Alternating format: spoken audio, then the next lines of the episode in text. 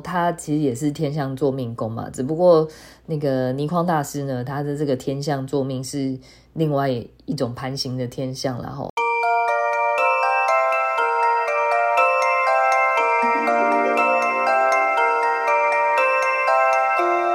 欢迎来到紫薇会客室，我们希望透过现代化与科学化的紫微斗数，经由学习与实践，解决我们人生中的大小事。大家好，我是林夕，又到了戏剧人生的单元，继续聊我们的《甄嬛传》。哎，距离上次这个单元好像有点久，所以呢，呃，我决定要讲一个大一点的主题。这一次呢，要来说说《甄嬛传》的男主角，啊，也同时是历史上一个很多争议的帝王哦。呃，在历史上啊，雍正啊。啊，一直被传说是自己篡改康熙遗诏才当上皇帝的哈，因为经经历九子夺嫡嘛，对吧？然后呢，可是呢，经过历史学家考证过哈，因为康熙帝的遗诏呢，必须要有满文、汉文跟蒙古文三种语文并列写成，也就是说呢，如果你偷改了一种语言，另外两种也要跟着偷改，那就超容易被发现的啊。那你必须要三三种的那个文字都符合，呃，才才有才是真正有办法篡改嘛？那这一定被发现，那就不可能成立。所以呢，篡改康熙遗诏自己登基的那个说法就不成立然后，那雍正呢，在位期间呢，他其实真的是非常勤于政事啊，励精图治。他自己说，他自己是呃以勤先天下，而且是朝前夕替哈。每年呢，大概只有自己生日当天才会休息一天，那其余每天都在那个那个他的工作室里面工作到凌晨一两点。然后呢，他一生中啊，在大臣的奏折中总共批阅超过千万字，这很夸张哦。我们可以做个比较哦。就是他执政只有十三年嘛，活得比较短哦。然后他呃，他允许就是可以越级直接上奏折给他的官员呢，多达一千三百多人。那相较于他的老爸康熙呢，当了四十年皇帝，也就只有大概两百个人有呃有相同的权利哦。你看哦，他是十三年一千三百多人。然后他爸爸是四十年两百人，那差距是有点大的哈。那那个就是雍正呢，他允许这些这这这里面的一千三百多人里面呢，还包括一些就是地方啊，像是副市长等级的人物哦。所以其实已经到很小的官了，都是就是他都有呃允许某些这样子等级的人物来给他直接上奏折。所以呢，正史记载说雍正他是过劳死呢，这个当然也是其中一个原因啦。然后呢，我就依照网络上找到的雍正出生时辰排出命盘，哦，那真的是有够符合的，就是，嗯。当然啦，所有类型的命盘啊，其实都有过劳死的风险啊。只不过吼，领导型命盘吼，真的是过劳死的高风险族群吼。所以，呃，拜托，如果你是这种命盘的朋友呢，请你真的一定要给自己一个熔断机制吼，就是工作到一定的限度，一必须要休息下班。因为啊，就是你知道，因为领导型他就是成就导向的人嘛。所以呢，领导型呢，如果搞到自己过劳死呢，通常都是自己要求自己要拼到一个什么程度，所以也没有办法怪别人，你知道吗？因为如果说像阴性人，他如果要过劳，大概就是说，呃，碍于一些人情压力或者是被职场霸凌，所以他不得不做到死。可是领导型的过劳，这就是自己做到死，嗯。那怎么办呢？这时候就真的也是很需要，如果你是你是领导型命格的朋友的亲友，哦，麻烦你们要设计让他们强迫放松哦，不然的话，我觉得真的是很危险啊，就是那个拼到命都不要的那种干劲，有一点夸张。那呃，除了雍正呢，他执政特别拼命以外呢？他跟那个有一个大臣叫做田文镜，好，田文静是他的宠臣啦。那他跟呃，就是包括田文静在内的这些宠臣之间呢，有很多一唱一和、紧密搭配哈，在地方施政的一些事迹。然后甚至他们之间，就是君臣之间是有一些很私密的聊天内容吼，比如说他还有就是介绍那个田文静，就是那个要要生小孩的配方，而且啊，他还很关心田文镜，他跟他讲说，就是你不要因为我是皇帝给你这个配方你就硬吃哦，你自己看一看，你自己估量一下，觉得这个东西你可以试试看的话，你再吃。所以我觉得就是。其实雍正对自己宠臣的关心是很有人情味，好，甚至有一点草根味哦，就是 关心到人家生小孩这件事情。那，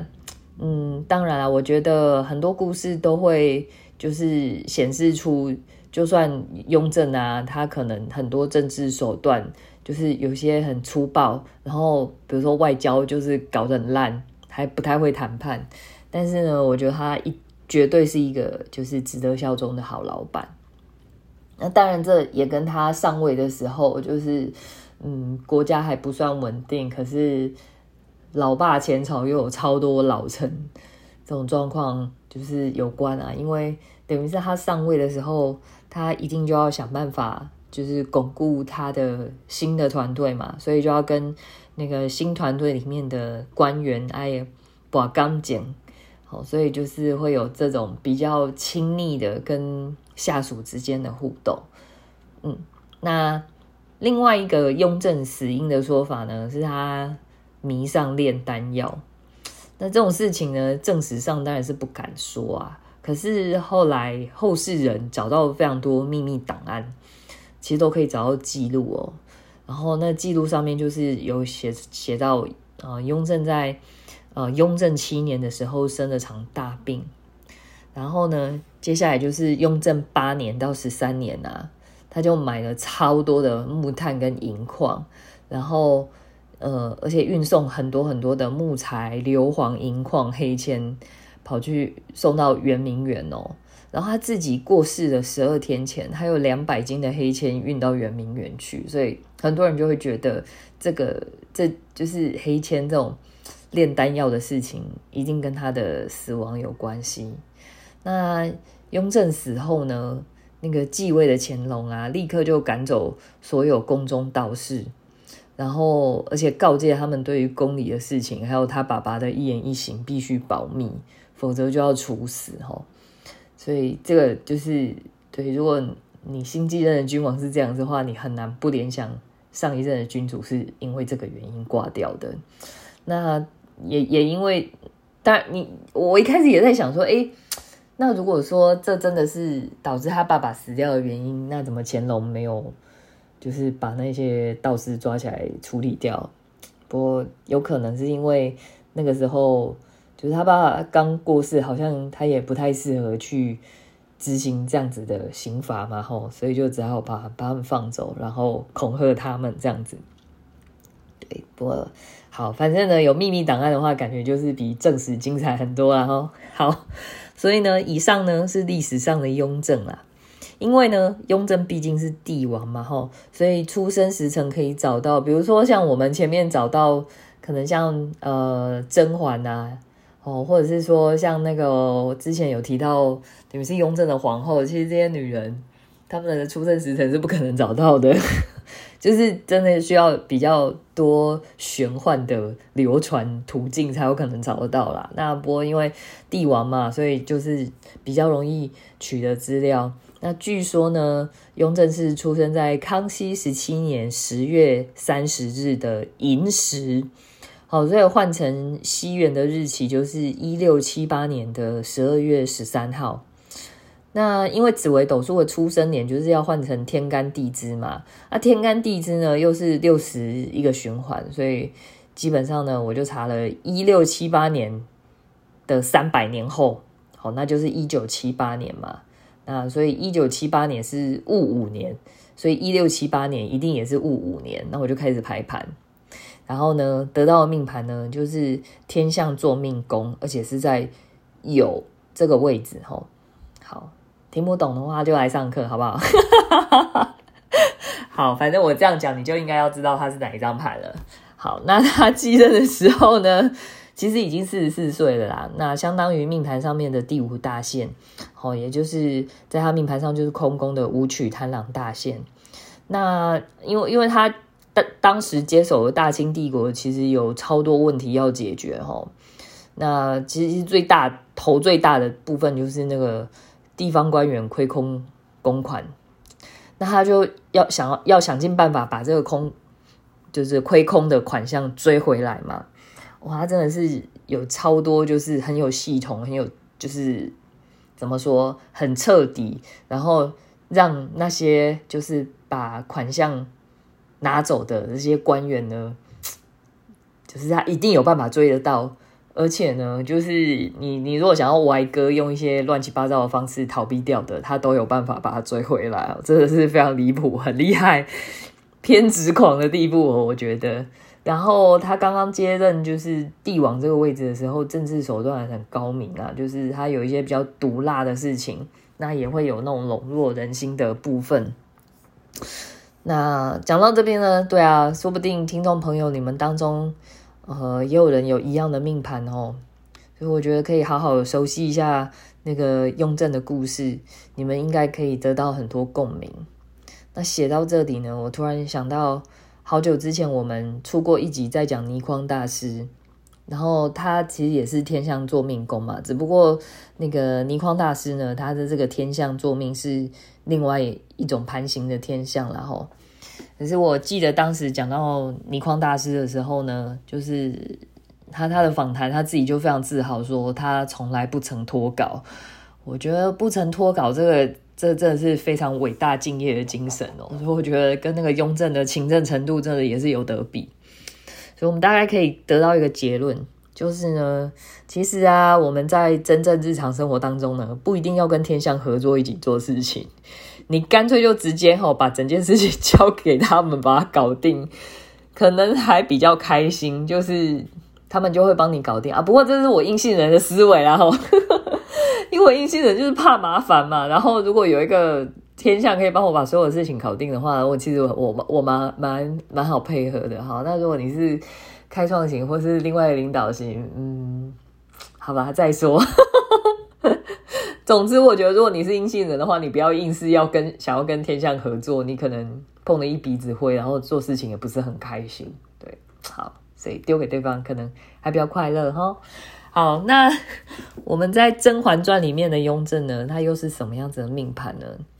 我觉得啦，因为是就是它毕竟是一个戏剧嘛，那戏剧就是经过设定，所以就当然是特别有意思。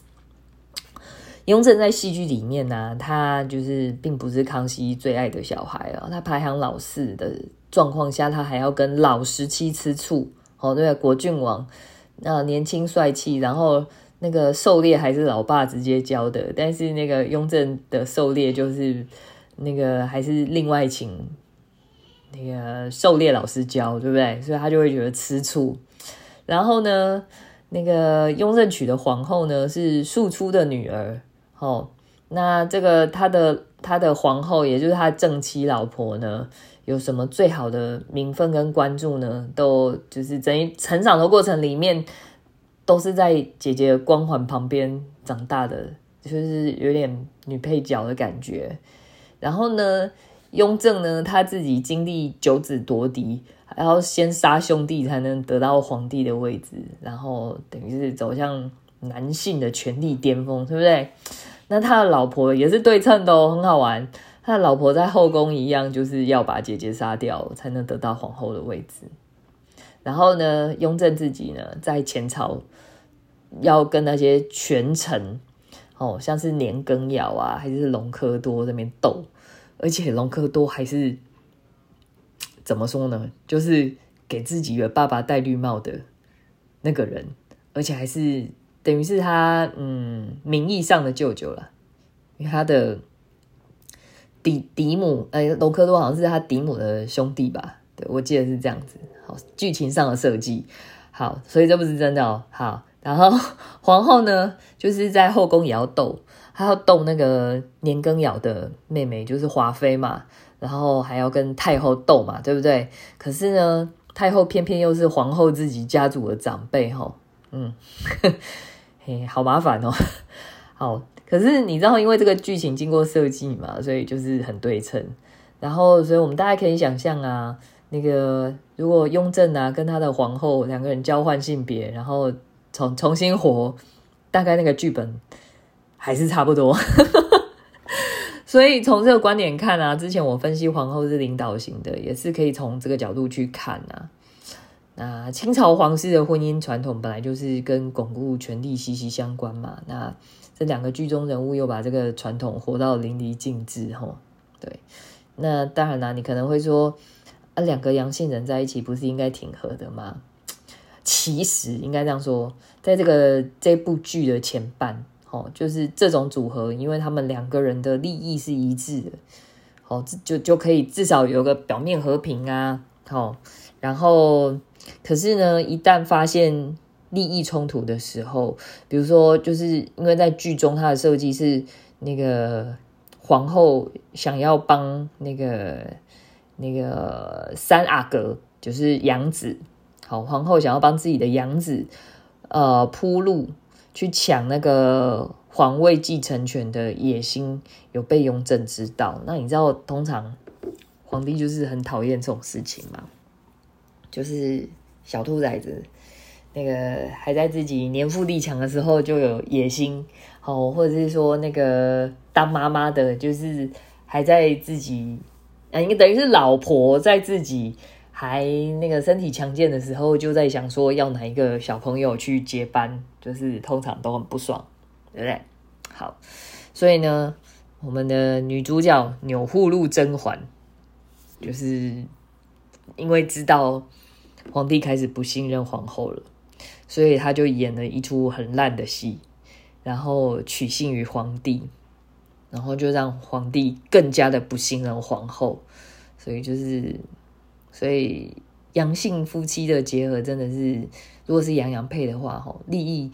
利益结合、权力结合，这个很重要。其实之前好像有看到，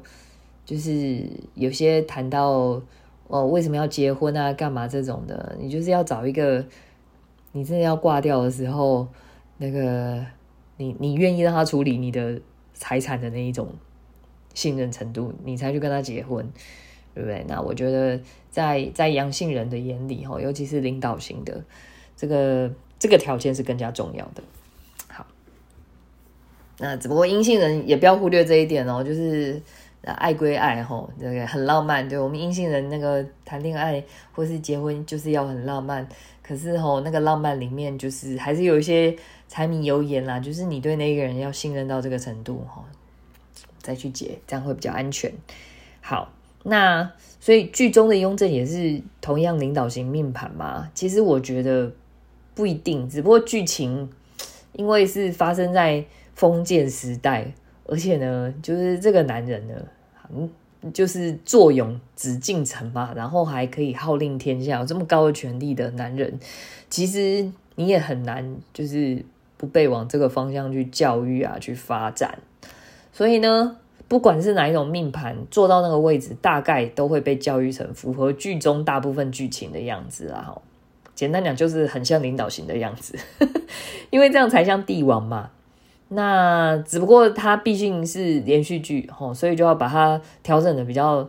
比较戏剧化，比较抓马一点吼。比如说，就是在剧中真的是几乎每一集都有，你都可以看得到雍正他基本上都是不能把他的感受明白的说出来的，然后都要旁边的人看破不说破，然后去伺候他的情绪。呃，用台语说就是需要人家去勾夹，好。那然后呢？而且呢，在感情上呢，他是可以处处留情的，看上任何跟心目中白月光有相似之处的女性，哦，包括甄嬛啊，还有连甄嬛的妹妹都想追的，吼，好，或者是说，他也看上就是华妃的副本叶澜依，对不对？在那个剧情的后半，哦，到甚至到最后，她感情上很多疑，然后要搞一个。呃秘密的特务来帮他办事，这其实都是蛮符合就是一般呃大家对领导型性格的理解啊。因为因为要很稳嘛，所以就是需要呃随时保持清醒，随时保持怀疑这样子的性格。那再就是领导型的性格哈。好，那基本上啦，一切都是以巩固江山为指导方针，那人就会变那个样子嘛。那这部剧的主角本来就是甄嬛，所以嗯，关于雍正的一切啦，我觉得还是历史上的雍正是更加鲜活有趣的。那我有很多对雍正的认识呢，都是来自一个中国的 YouTuber，叫做正直讲史，然后 Dash 李正 ST 啊，我不知道为什么要有个 ST 啊，好，反正我觉得他讲的很精彩啊，真的是好听到，就是我这个念书时代很怕历史科的人都觉得很有趣哦，忍不住一集一集的听下去。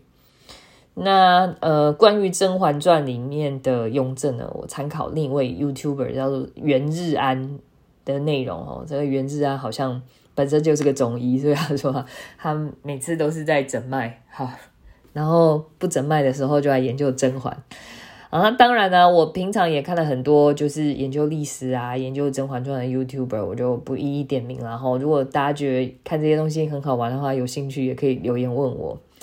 那可以留言在那个啊脸书粉丝页的那个紫薇商学院里面哈。好，那我们。讲《甄嬛传》讲那么多，到目前为止已经有沈眉庄啊、皇后啊、雍正啊三个人都是领导型性格了。那其实很多时候戏剧都是因为有领导型性格的人就变得很好看哦。为什么呢？因为他们本命性格就是成就导向，不愿意吃亏受辱，然后呢却又很内敛，不明所心中想法哦，那就会产生资讯落差，然后就会产生一些误会，就会。看似很好玩，还是很悲情。好，那同时呢，他们的命盘啊，夫妻宫就常常会有有落入开创型的星星嘛。哈，所以他们对于呃自己的感情呢，是更有意愿去捍卫的哦，或者是说可能会有比较先进的观念。然后呢，我觉得这个，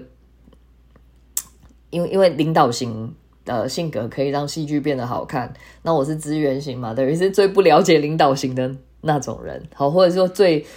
最无法打从心里去欣赏领导型的那种人。好，我必须承认，资源型真的跟那个领导型的太多特质，或者说脑袋的基本设定，吼，那真的是完全相反的。所以，可能就是因为这样呢，资源型的我年轻的时候就非常害怕看宫斗剧吧。对，不过人是会长大的，所以现在也可以静下心来了解领导型角色或者是领导型的朋友。其实我，呃，等于是我现在在生活圈里面有非常多非常要好的领导型朋友，就是可以谈一些很知心的话、很有深度的内容，这样子。对，所以非常感谢这样子的朋友，可以在我生命里面去丰富我的人生。好。那希望今天的内容呢，讲到这边呢，会让你愿意听到这里。那我们就下次再见吧，拜拜。